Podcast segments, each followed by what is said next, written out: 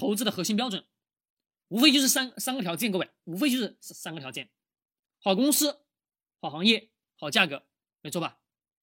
好价格，我们在上一次的我们的社群课程当中跟大家去以什么啊？用估值的方式方法已经告诉各位了，如何去什么接到一个好的价格。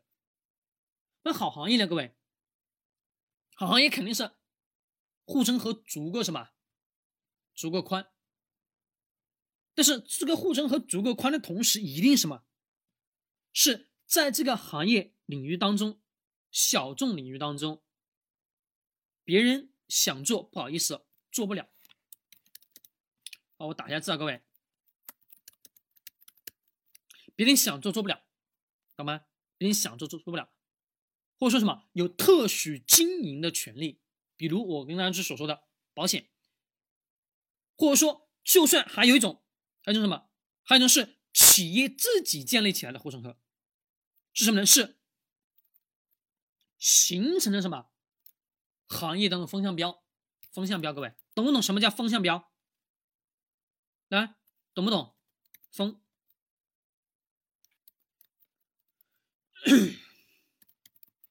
就是风向标准啊，懂吗？风向标，风向标是什么意思？也就是说，所有的这个行业当中的人都要以什么？以我为中心点，这个叫风向标，懂吗？如果企业什么经过自己的运营达到这种条件。它的护城河宽不宽？宽啊！因为什么？因为我自己说了算嘛，没错吧？所有人看我的嘛，对不对？好不好？好啊！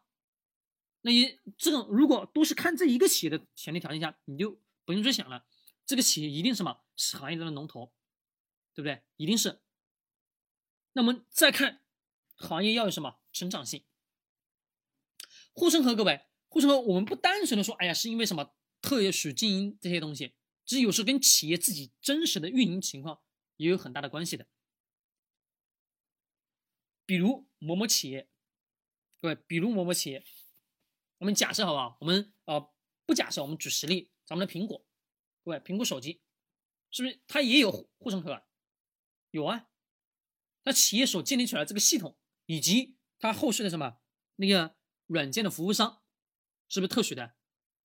没错吧？是的，你想要进来可以啊，你进来，你开发的软件，你必须什么，在我的这个系统上去开发软软件，没在我系统上开发软件，不好意思，开发不了，对吧？你要进来可以啊，但是我拥有什么巨大的用户群体在手上拽着，他什么，他就有了权利嘛，他就有什么谈话权利嘛。哥，你其他手机想要进去容易吗？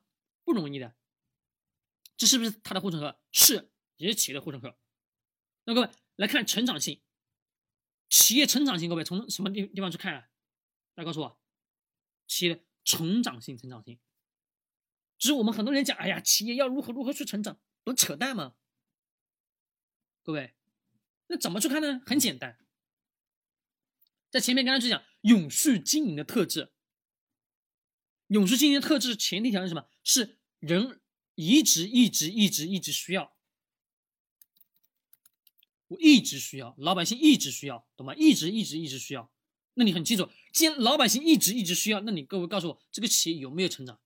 它一定会有，一定会有，一定会有，百分之一百会有。为什么呢？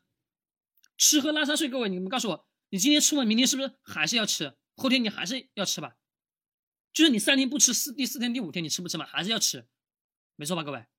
啊，今年跟吃离不开了，你是不是各位？你是不是还得要回来消费啊？那你告诉我，如果消费的产品跟这个公司是一啊买的是这家公司的产品，各位有没有利润啊？有没有上涨空间？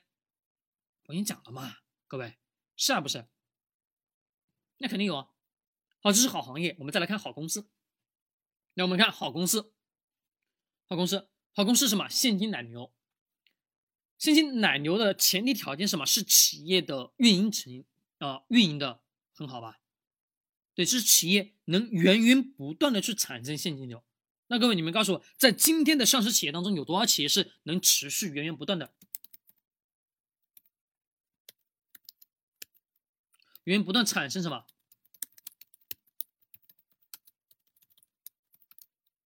产生现金流的？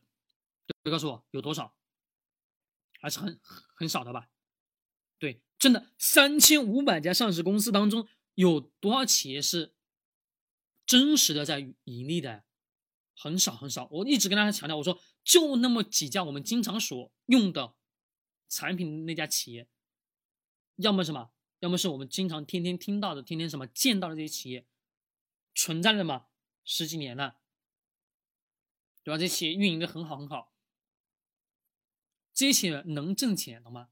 这些企业能挣钱，那自然而然我们也很清楚了，这个企业嘛，它肯定什么能带来很多很好的现金流。就说白了，好公司跟这个公司的商业模式有没有关系？有关系。